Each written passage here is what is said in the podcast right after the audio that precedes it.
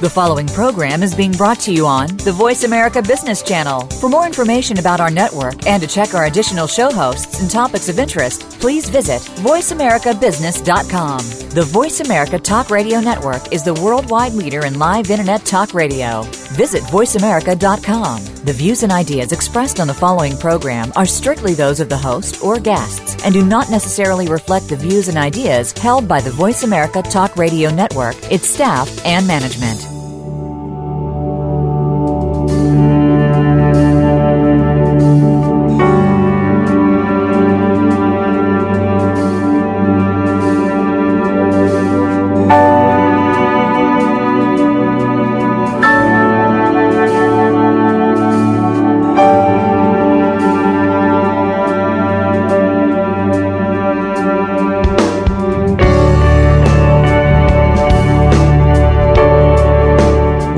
To In Discussion. I'm joined by John Core, and for this uh, academic acknowledgement and review of Genesis 11, and quite possibly today we'll be moving into Genesis 12. John, good afternoon to you. Good afternoon.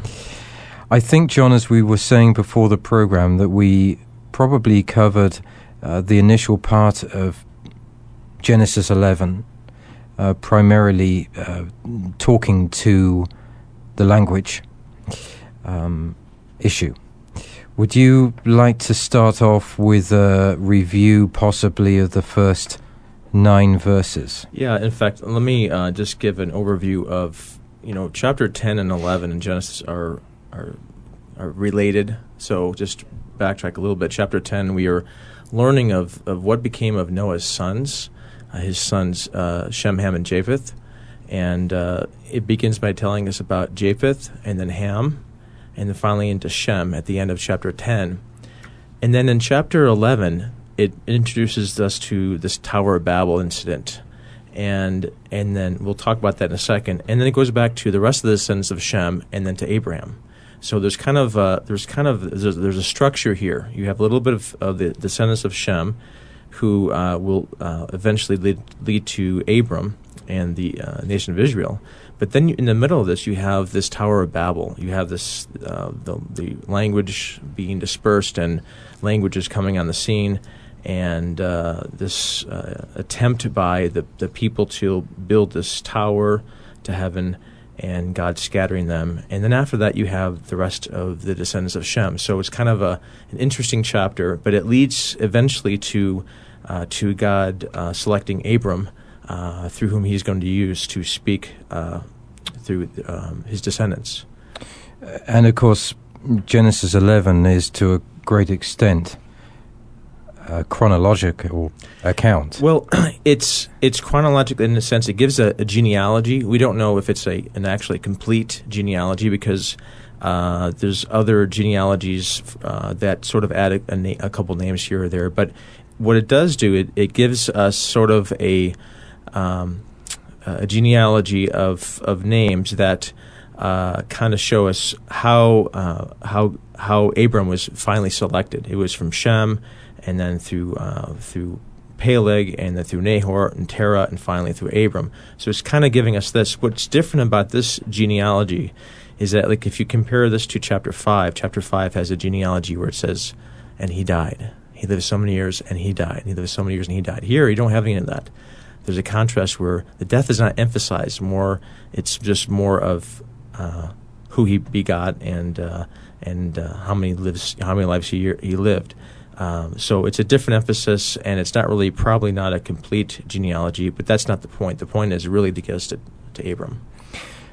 In the first nine verses, we we see here Babel being built, and we see that arrested by God, and him, as verses eight says, scattering them abroad over the whole face of the whole over the face of the whole earth. Sorry. And obviously, it's very important here to discuss. I think the reasons behind that language change. Right. Well, here's the thing. This is after the flood. God blesses man. He says, "Be fruitful, multiply, and fill the earth." Similar to his command in, in the first two chapters of Genesis to mankind. Uh, they decide to rebel against that. They don't want to separate. They don't want to. Uh, they don't want to uh, go off and they want to stay together, uh, which is what they you know what they did. In fact, they say let's let's build something together and and be one people and one language and one government and one you know everything, and refuse to uh, fulfill this command of God. So, uh, and partly the rebellion against the command of God, um, and the confusion of languages that helped them to scatter you know, help them to go to the route the rest of the earth and, and begin to fill the rest of the earth, you know. Um, so what you have there is is is a, a, clear rebellion of God, and so that goes back to oh no, the, the flood really didn't change man's heart. You know, man's still the same. They're still rebellious. We're still rebellious today, and so. Um, but you see them wanting to work together, wanting to achieve something together, which in and of itself is not a bad thing, but with the wrong objectives and goals can be a bad thing, and uh, and that's what we'll see with that. And why different languages? I don't know why God chose to confuse the languages, uh, other than to uh, help them to uh, to scatter and to begin to separate. But what is the most important part that you would take from this in the first nine verses you know, of interest is always from a literature standpoint. There's always words that are used that interest me, you know, as in three, uh, they use brick for stone and they use tar for mortar. There's these specific points made. Uh, is that just uh, a, a, a narrative a generalized narrative, or are there messages in this? Um, I'm not sure if there's really messages other than uh, they're making structures that with material that they had at the time. Um, so I'm not sure if there's necessarily a message. What the message is is that they're coming together and as one unit, uh, agreeing to do this. Come, let us make bricks. Let's burn them thoroughly. Let's use this to to build ourselves a city and let's build this tower. And the city and the tower are related. Uh, what this really is is is a tower which was called the ziggurat, which really isn't super tall. I mean, by our standards, we built some pretty tall skyscrapers, but it's the function of the tower that is important. The tower had a religious function, and the city itself had a religious function. We are they are trying to reach, they're trying to um, build a sort of temple-like or uh, a structure where they can uh, reach their gods. And the understanding that they, that they had was that they can build this tower. On the top of, the, of this tower would be a house. And in the house would be a room with a bed and, and you know, maybe a place setting set up for their god so they can feed their god and take care of their god. The idea is that they were trying to, in some sort, reach up to their gods, and another sort, trying to take care of their gods, which is completely contrary to the uh, the biblical concept of, of, of God. Uh, their understanding is that they can control God. Their understanding is that they, if, they, if their God needs to be fed, they can control him, which is contrary to what the Bible uh, teaches, and that's why one of the reasons why God decided to come down to them. Were, were they assuming that they were gods themselves? No, not necess- not that gods themselves. What they were assuming is that they can control God because if the, if their God ha- is depending, because the, the, understanding was that the, that the gods would come down uh, and indwell in this house and were dependent on their followers to feed them and to provide for them. And so if they did that for their God, then they can say, God, we've we've you know given you this, then give us something in return. Uh, manipulation, you know, which is probably not unlike what people do with God today, trying to manipulate, you know, what God does. But that's what their understanding is, and uh, it was a very misrepresentation or misunderstanding of, of the very nature of God. I was going to, as we always do in these programs, I, I always like to put this in context with where we are today. Yeah. What are the, would you say, are the examples that are indicative uh, today of what we see in this chapter? Well, so far, I think I think the idea of of the having a God that is dependent on you is not really a God at all. Having a, uh, and in one sense, by indirectly, uh, you become God of your own life, and that's a very scary position to be in because um, we can't control anything in our life. We can't control when we are born, when we die. Well, some people try to control when they die, but we can't. We have no power over various things in our life. We are not that powerful. But the concept here is that is that we think we are powerful. We think we have uh, control over aspects of our lives, and we are shocked sometimes when tragedy or disaster comes in, and we try to control those, and we try, try to um, manipulate situations and not understanding that God is the really is the one who's ultimately in charge and is the one who's in ultimate control. Um, it's it's. Um, well, what, I'm interested in that, though. What is the extent to which we as human beings can be powerful and should be powerful? Well, we can be powerful in in great ways. I mean, God has given us mankind uh, a, an authority in this world uh, as, uh, uh, but also responsibility of, of how to manage the world and man, and govern one another. Um, so we are we can be very powerful. We're given you know a tremendous amount of intellect and tremendous amount of of, of knowledge of uh, moral things and spiritual things. It's it's how we, we use that that can um, lead to some very bad things. So uh, it's very it's it's it's um, it all depends on how man decides. And if uh, here's the thing is is here in chapter 11 in this section really what we're focusing on is sort of the self-made man the self-made individual and the results of that that can be uh, crumbling you could say and at the end of the chapter and in chapter 12 we have what we call the, the god-made man the, the person whom god decides to use which is a, huge contrast uh, you have in this part people trying to reach God by their own efforts. And God, in fact, has to, you know, they said, let's build this tower, reach into the heavens, i.e., reaching up to God. And God actually looks down and says, you know, uh, He actually has to come down to them because their efforts, our efforts to reach to Him, do not work.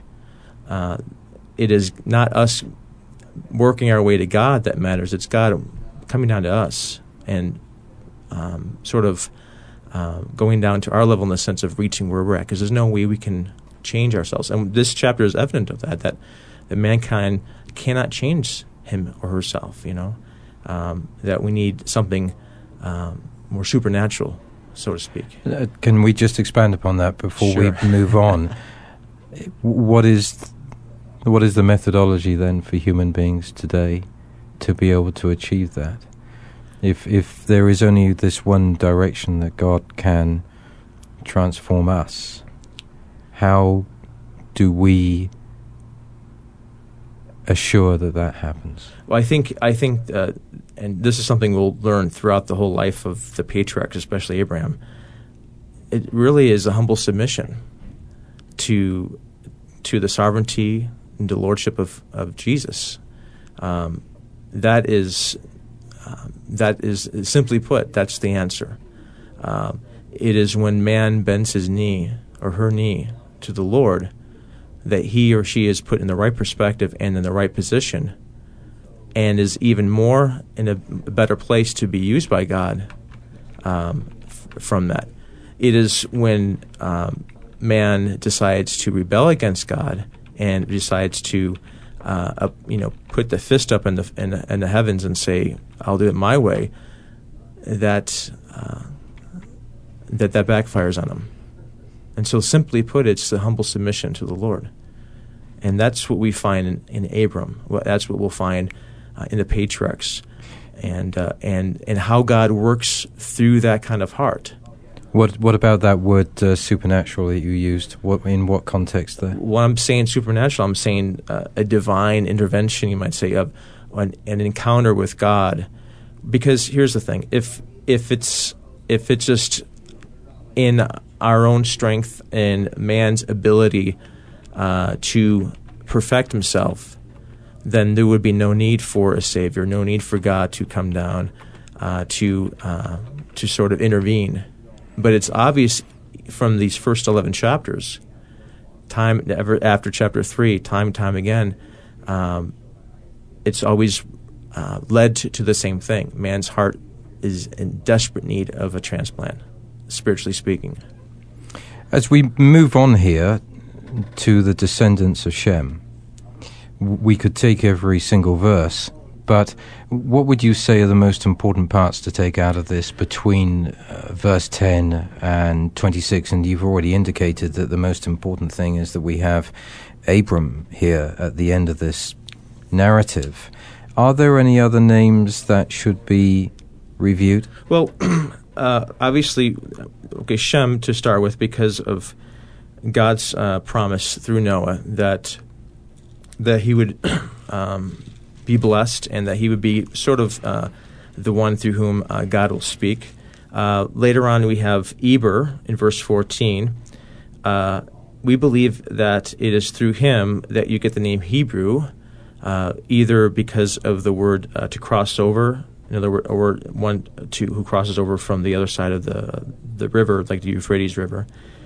Peleg is another significant verse 16. Uh, he his name means division, and it could be perhaps during his lifetime or just uh, before his lifetime that this confusion, this division occurred. So he has a significance in that. Uh, verse 24, you have Nahor, who is Abraham's grandfather, and then Terah, who is Abraham's father. Now, Terah is going to be significant because Terah is going to go with Abram and the rest of the family initially on the call towards the promised land. Uh, and uh, so that's uh, by virtue of their relation to Abram. That's those are some of the people that are significant. But uh, ultimately, of course, it's going to be um, Abram that we're going to focus a tremendous amount of uh, time on. It finishes at verse 27. Um, now these are the records of the generations of Terah. Terah became the father of Abram, Nahor, and Haran. And Haran became the father of Lot. And of course, Lot is an important character, is he not? Yes, in fact, what's interesting is what we're intro- introduced here is, of course, two characters that will meet again. You have uh, Terah, who's going to he's going to eventually uh, he's going to eventually die, uh, but then you have uh, uh, Nahor and Haran, and Haran is going to die and leave Lot, and Lot and Abram are uh, Abram is Lot's uncle, but they're going to be um, at conflict at times. They're going to be Abram's going to help Lot out, and they're going to picture two, two sort of two sides of of belief, you might say. Uh, and uh, and so they're uh, significant as well. And then later on, you'll see Sarai, who's mentioned later on, verse 29 and 30. And in fact, Sarai is mentioned as being barren. That's going to be very significant too, because of God's promise to to Abram of giving him children.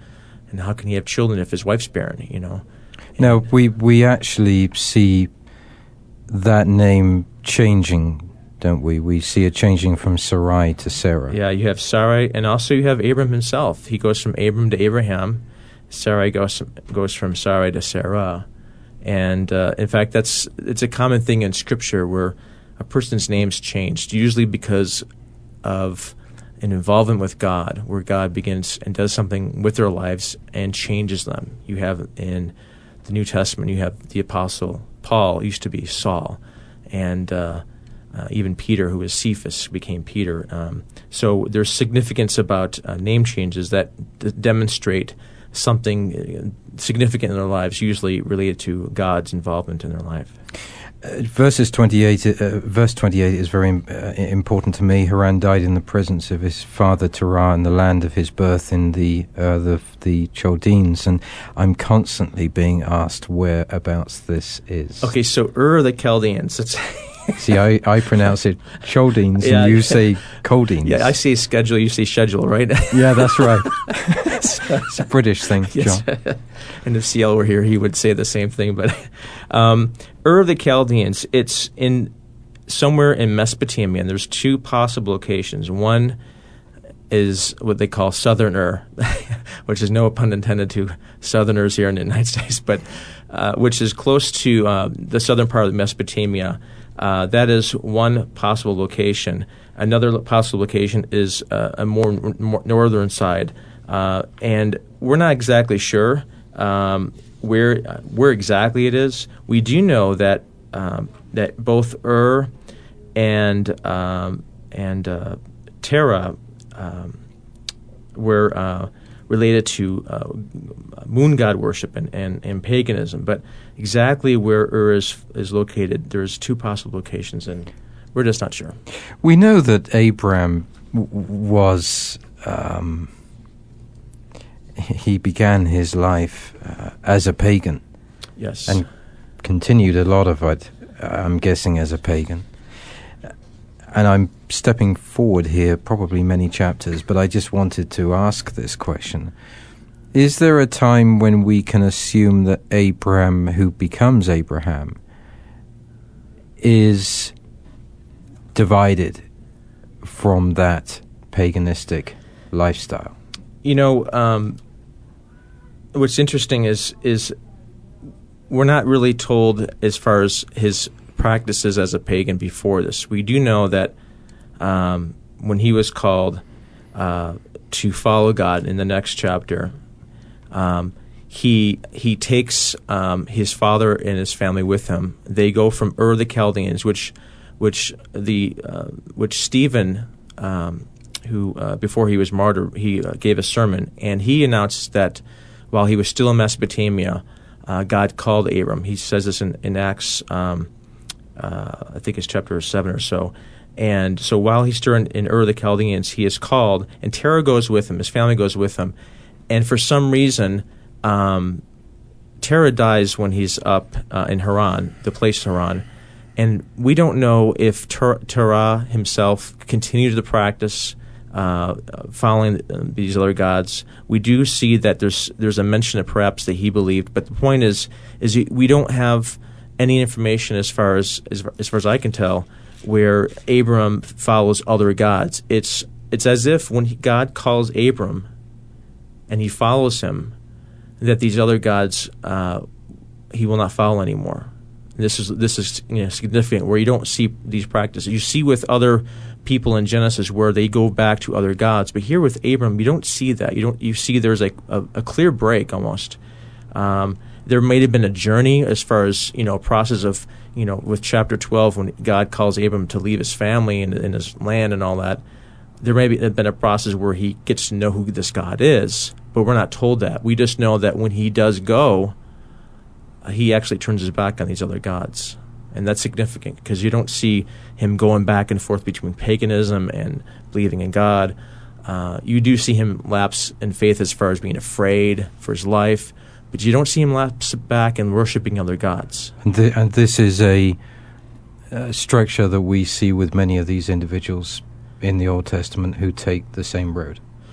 Right, and and the one thing that's interesting is that is that the nation of Israel, if you can imagine that Moses is telling Israel this story as they're on their way out of Egypt and onto the promised land, Abram is going to be an example of them, what faith is all about, and also a warning to them of, of not to of not to go back to these other gods.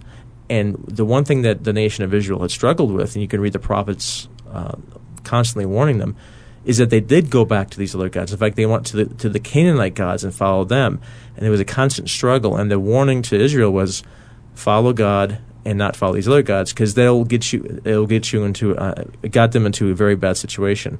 You don't see that struggle with Abram, so he's like their example. He is their uh, he's the one they look, look to as as how to live and what what it looks like to follow God. How would we compare Abram to Moses?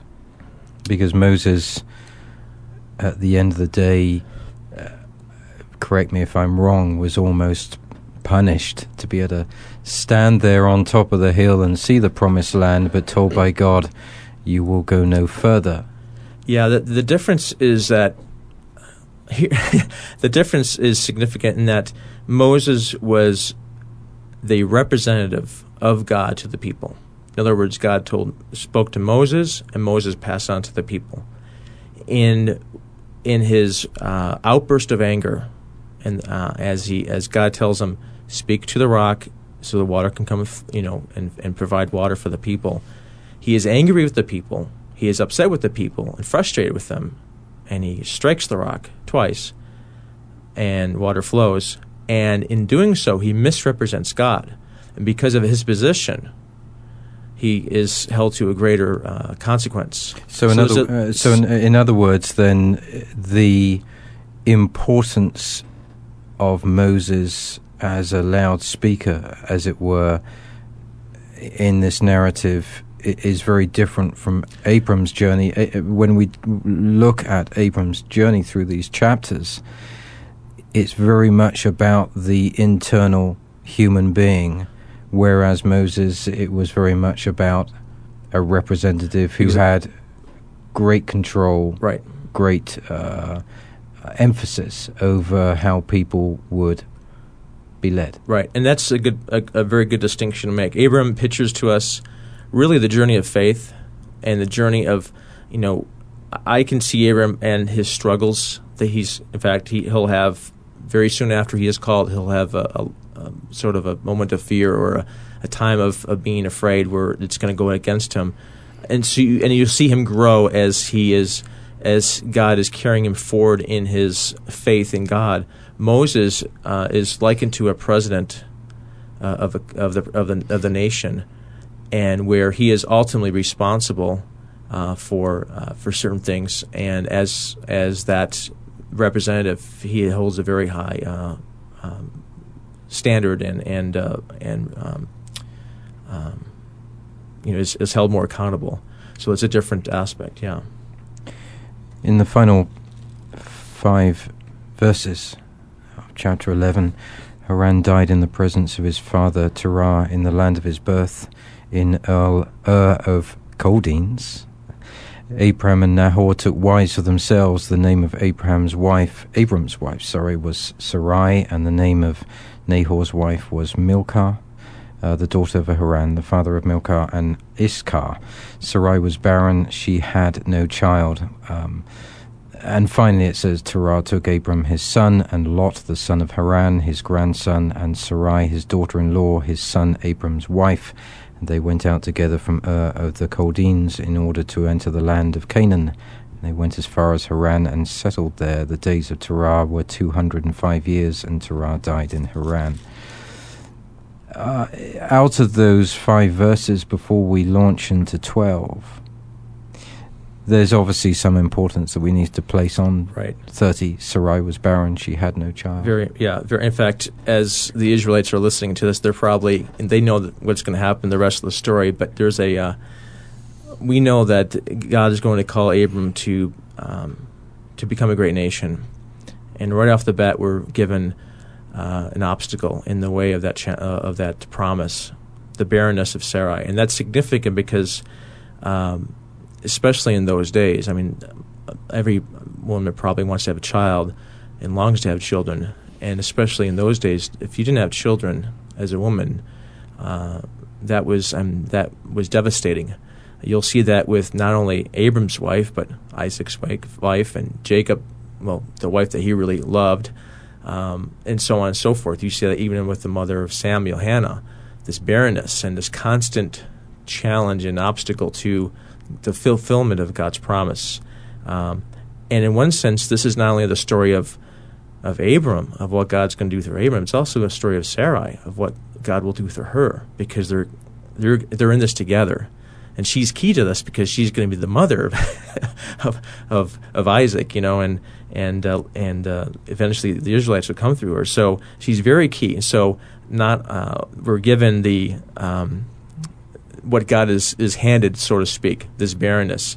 And it will not be an obstacle to God, but we're, we're led uh, ahead of time to, uh, to her condition and uh, can see, wait to see what God, how God works through this.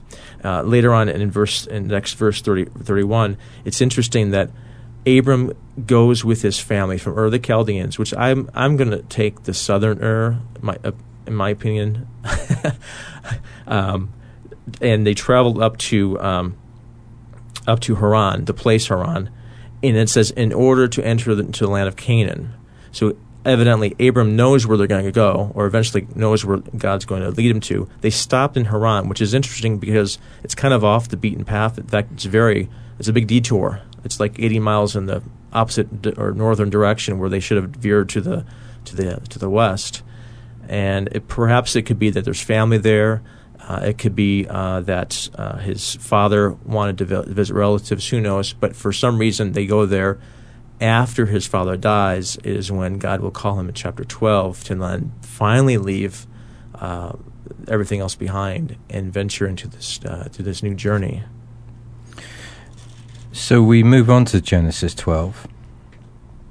And this begins by charting Abram's uh, journey from this country. And of course, uh, he, he's told to leave his relatives, his father's house, uh, to this land which God will show him, where the intention is to create a great nation. It goes on uh, to say, And I will bless those who bless you, and the one who curses you I will curse, and in all your all the families of the earth will be blessed.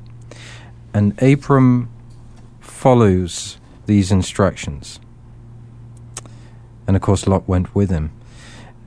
And here, Abram is already 75 years old. And he has Sarai by his side. Right. So he's already up against it, isn't he? He's already he already has huge challenges that God is giving him, and these are only the the beginnings of these tests. Okay, think about this. Most seventy-five-year-old people I know are retired.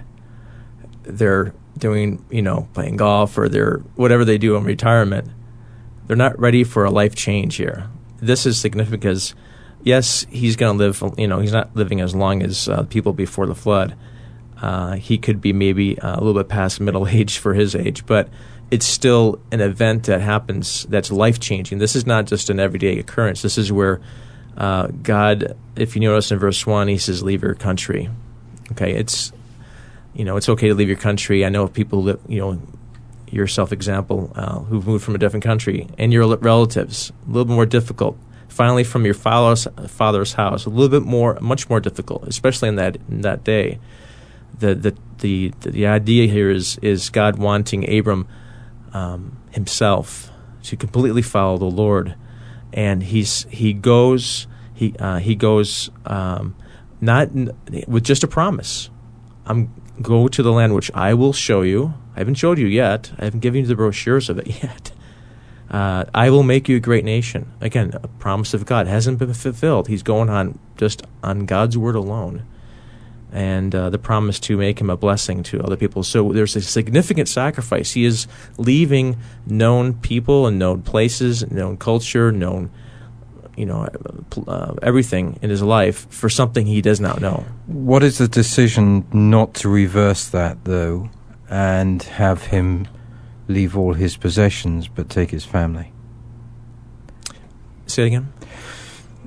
He is told to leave everybody behind.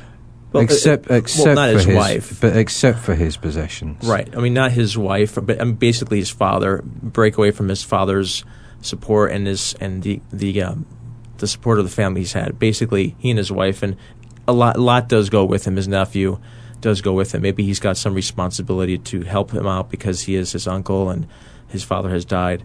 Uh, eventually, a Lot will be taken out of this out of this picture as well.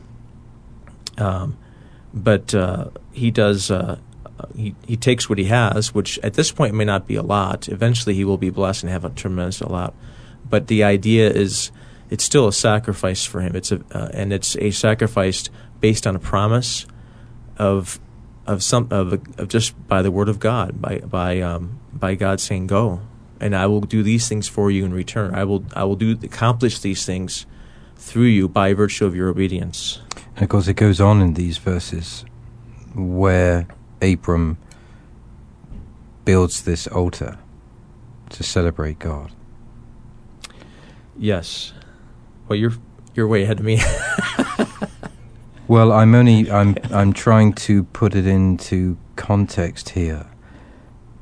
There is this man who has left those that he loves. Right.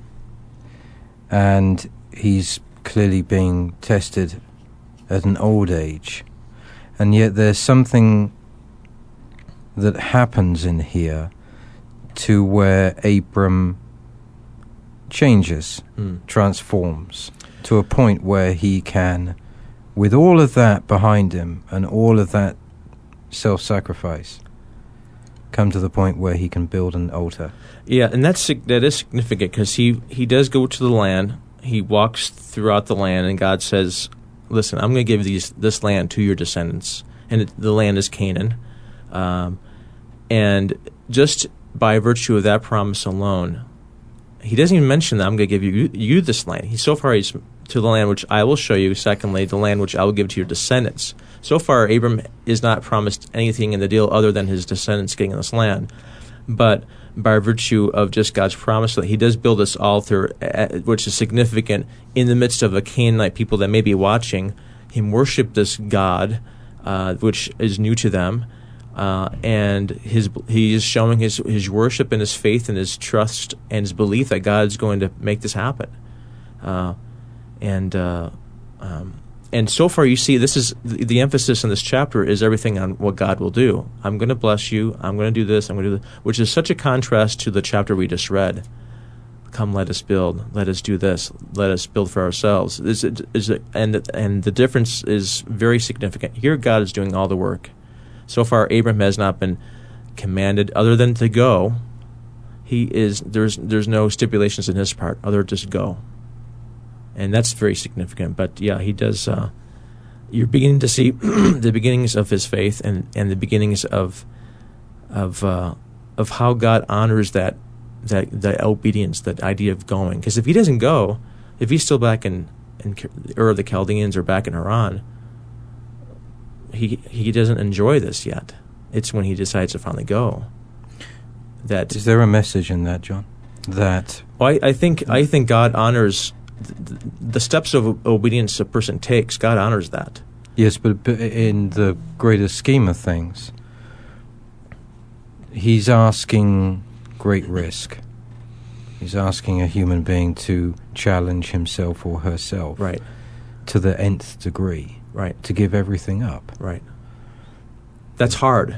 Yes, and and you know where I'm going with this because again I'm putting it in context for today. Right in a world where we may have to look at frugality as an important concept.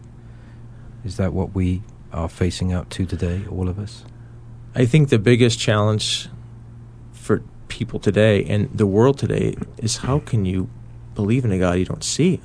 I, I, how do you how do you give up the things that that um, the family or and the the familiar surroundings. How do you give that up for something that you have no proof is even going to happen?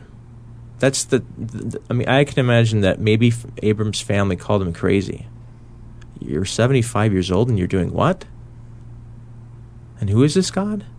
And all he's given you is his word? And what we learn here about God is God's going to keep his promise. And this God who, along the way, each step of the way, reveals that he is a promise keeping God, that's going to be and it's it's inspiring and and tells me and you and whoever's listening that God is trustworthy.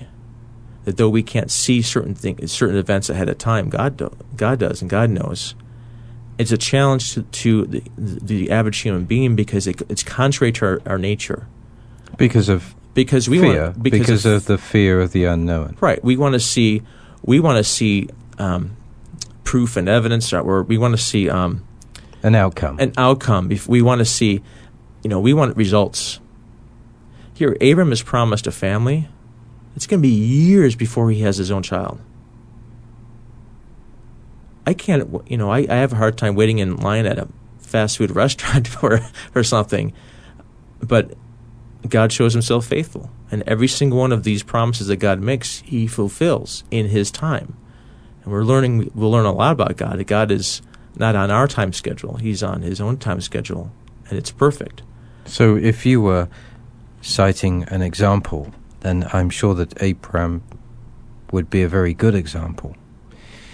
I think that one has to look back at that amazing faith that Noah had. And in a world that we live in today, it is extraordinarily difficult for people to simply close their eyes and have faith and give everything away that we're given in this world in order to, to get to this, this special world that, that Abram is Now, think going about, through. Think about this, though. I think we're in a better position than Abraham was. We don't know how much God revealed to Abram before he called him. Maybe he got to know this God. We have, though, the example after example after example throughout of all Scripture of God's faithfulness. That we have all the evidence. Yes, this is a trustworthy uh, um, God. It's like when you want to hire somebody, you look at their resume, then you look at the references, you call the references up, and you ask them questions. What's this person like? You get, and th- based on their testimony, together with their credentials and their resume, you hire that person. It's the same idea that that we have the testimony of all of Scripture, of of the character of God.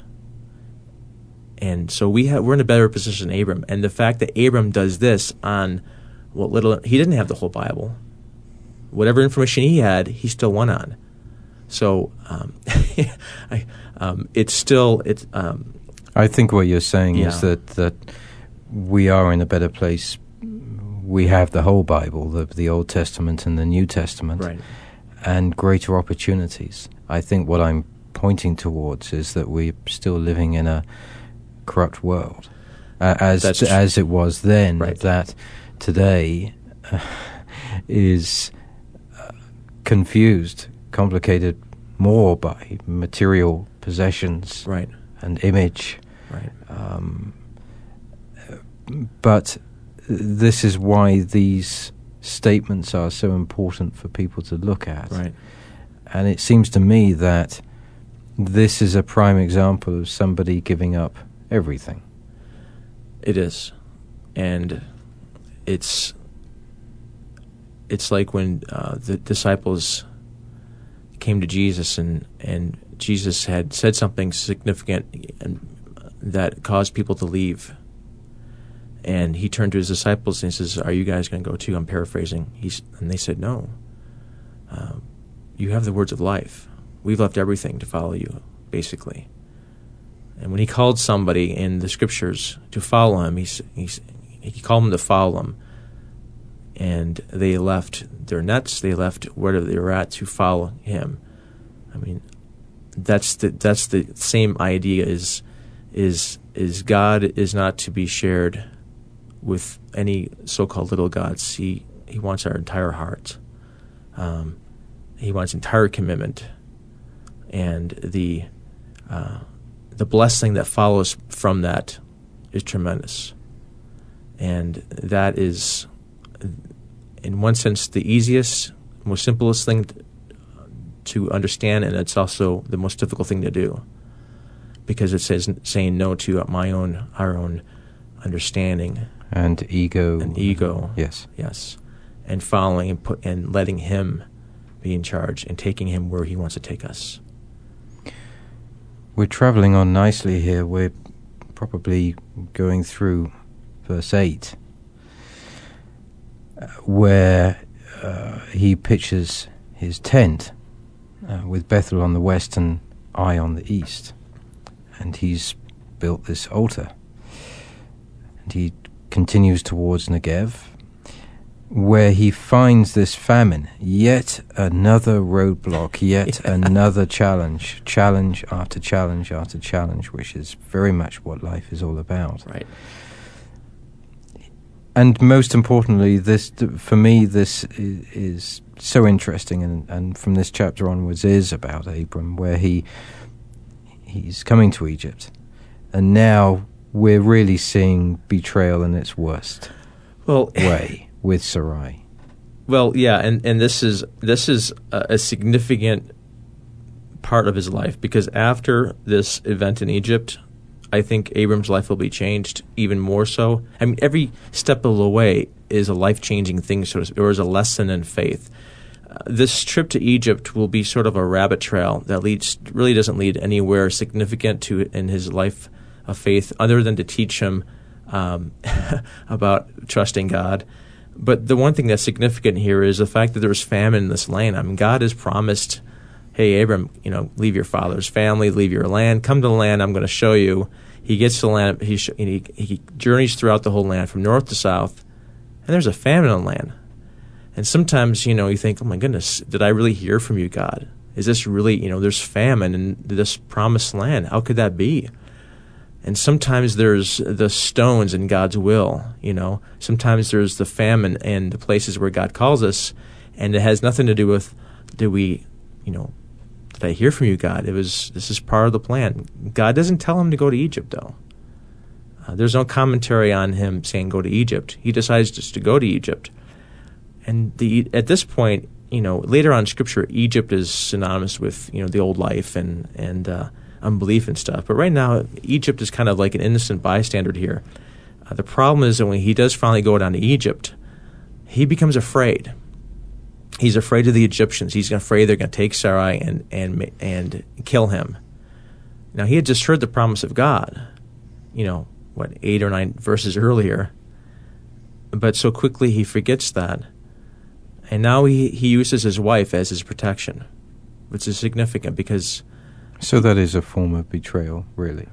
Yeah, and what's interesting is that technically she's his half, you know, sister, you know, their half brother and half sister, but their idea was to was was to deceive in order to protect, to lie. Hey, let's lie about this. Let's not tell the whole truth. Why? Because he says, "Hey, listen, verse eleven. I know you're a beautiful woman, and when the Egyptians see you, they're going to say, hey, this is his wife, let's kill him and, and let you live. That was his fear.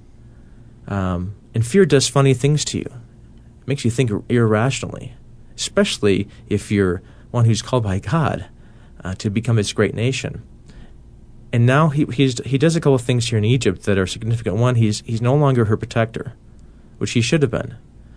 He is putting her life in jeopardy because what happens is they do see her. They say, hey, she's beautiful. He he makes a wrong move with that one, does he, he not? He makes a wrong move. He uses her as her as his protector. He actually says, "Hey, say that you're my sister in verse 13, so that it may go well with me." Because of you, that I may live on account of you. So let, so, let me just clarify this then, because in some ways you can review this and actually think very lowly of Abram. Are you saying that we should give him the benefit of the doubt. Yeah, I think I think here's the thing. In the life of faith in the Lord, even the greatest are going to have lapses and going to have places where they stumble. This is a journey. This is not, you know, we, we can't be hard on Abram because all of us have been in this position. We've all kind of um, weakened under pressure or uh, sort of um, decided to compromise to sort of uh, protect ourselves. Um, so we can't be too hard on Abram because we're we're just like him. But we see what what is at stake here is that um, um, is that the promises of God are are threatened. You might say, Sarai is taken.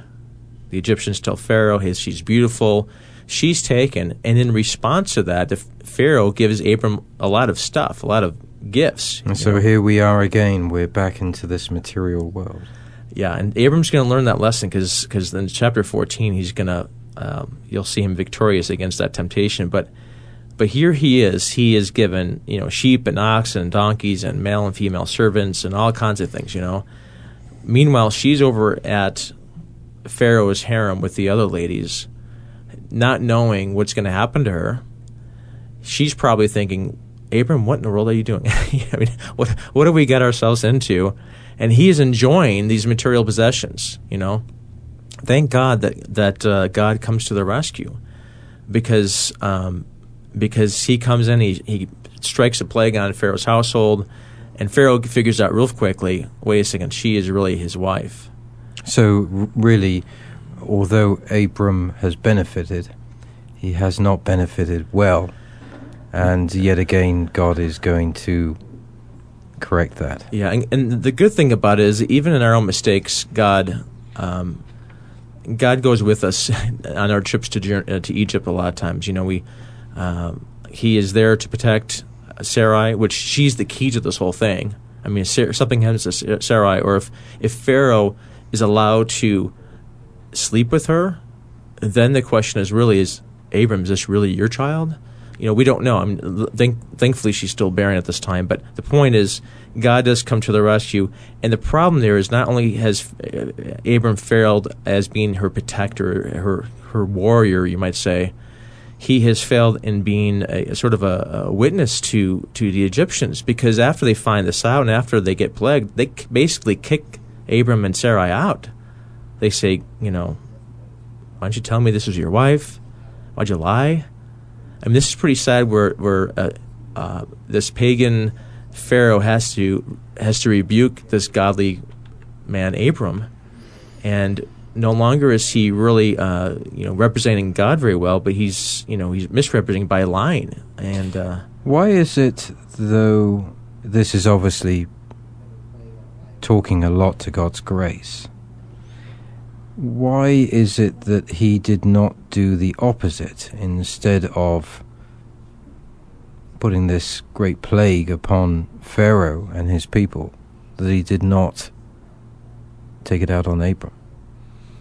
That's the nature of God. I mean, God, you and I would think, oh, Abram, punish the guy or or take him out, and um, it's for one thing, God is still wanting to uphold His promise, despite the fact that uh, He has put Himself in position to jeopardize that, and even later on when He has. Uh, when he goes with Ish, uh, or with the Hagar rather, and has Ishmael, God still is, sees, uh, is able to go around that. God's reaction uh, is really um, is is as you've said is of grace. Uh, God could have punished him, but decided not to. I think the the plagues that struck Pharaoh's house was to give a very strong you know, message uh, that he will make sure that his promise uh, will come to pass. And uh, Pharaoh got that message real fast, and Abram had to get it sort of a roundabout through through uh, uh, through Pharaoh. Um, the, the, other thing that's significant about this event is that during this time of Egypt is probably where one of the female servants that was given was play, probably Hagar, and Hagar is going to play obviously a role later on because Abram will sleep with Hagar as part of a custom to have a child named Ishmael. So if he doesn't go to Egypt, he doesn't he doesn't get this wealth. He doesn't put Je- in jeopardy. He doesn't get Hagar. There's a whole lot of things that that uh, don't happen. Uh, but uh, evidently, he um, he also you know he he, he um, you know, um, it's it's a like I said it's, it's a turning point in his life where he'll he'll look back at this event and say, "Boy, I, I really blew it back there." And but he learned from it. He learned from it, and and even yeah, and that's the thing is sometimes. Um, you know, you learn from those mistakes, and that's good. You learn uh, things about yourself. You learn things about God. You know, and he learned tremendous things about God. In the final two minutes, John, uh, if we may, uh, let's go to the final verse. Pharaoh commanded his men concerning him, and they escorted him away with his wife and all that belonged to him. This was passionate of Pharaoh was this a passionate move, or was this a move that was done out of fear? You know, partly, I think probably out of fear, partly beca- out of disgust because of what happened that they got these plagues on his household, uh, and they didn't. Basically, uh, Abram was bad news for them. Uh, and so partly, uh, partly probably out just out of protection and disgust and fear. But my point is that the worst outcome is that Pharaoh could have slaughtered them both. Um, he could have. Another outcome is that is that Abram really blew an opportunity to to show faith in God and to represent God and to teach them about God. I think that's another. Uh, you know, he could have, yeah, he could have killed them, but also God did could have protected them. So really, uh, but what this is saying in a way is that nobody benefited in this time. Right. And what you also see, and this will lead up to chapter 13, is who is also there in Egypt watching all this happen? But Lot. And Lot is seen, first of all, he's Lot is seen, is seen Egypt, and Egypt is very around the Nile River as it floods. It's very fertile. It's very very lush he's been blessed by Abram, and, and he's probably received some of these things that Abram re- received, the servants and, and, and whatnot. And so he's getting, and he's seen how how Abram's compromise, how it benefited Abraham, so to speak. And this will affect Lot because his his uh, uh, his conflict or his uh, dealings with Abram later on, uh, you'll look back to Egypt and you'll realize that I think it impacted a Lot in a bad way of uh, of liking Egypt and liking the things from Egypt and and uh, it will affect how he decides to separate from Abram and, and how to live his life. This really gets more interesting as we move along. It's a journey, and the most interesting thing for me is that there are so many parallels with where we are today. And that is essentially never give up at the worst of times. Yeah, I mean it's it's it's one thing about the scriptures is that it's true to life. Even with people who lived thousands of years ago, it's you know, it's absolutely true to life and what we learn about God surprises us in many ways. Our understanding of God uh, is is revealed, and we realize that oh, God is different, and it, and it's we understand that God here is God of grace. God is is one who is a protector and one who keeps his promises, and despite our failures, despite uh, our mistakes, uh, those don't jeopardize the promises of God, um, and so. Uh, we continue on that journey with him and, and learn more. John Core, thank you for joining me today for chapter 12. Thank you. To our listeners, I hope uh, you have enjoyed this chapter. I think that we have completed chapters 11 and 12 at this stage, and I'm sure that John will be going back through with a review of chapter 12 uh, next time when we start on chapter 13. You can gain information on this and any other program in the series at the official website, davidgibbons.org. Meanwhile, wherever you are in this world, good morning, good afternoon, and good evening, and God bless you.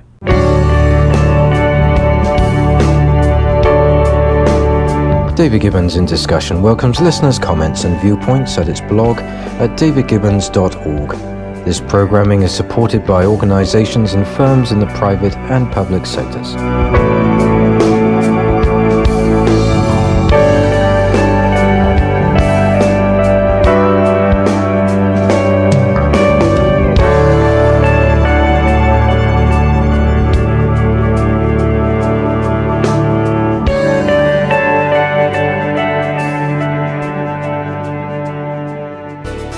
Thanks again for listening to the preceding program brought to you on the Voice America Business Channel. For more information about our network and to check out additional show hosts and topics of interest, please visit VoiceAmericaBusiness.com. The Voice America Talk Radio Network is the worldwide leader in live Internet talk radio. Visit VoiceAmerica.com. The views and ideas expressed on the preceding program are strictly those of the host or guests and do not necessarily reflect the views and ideas held by the Voice America Talk Radio Network, its staff, and management.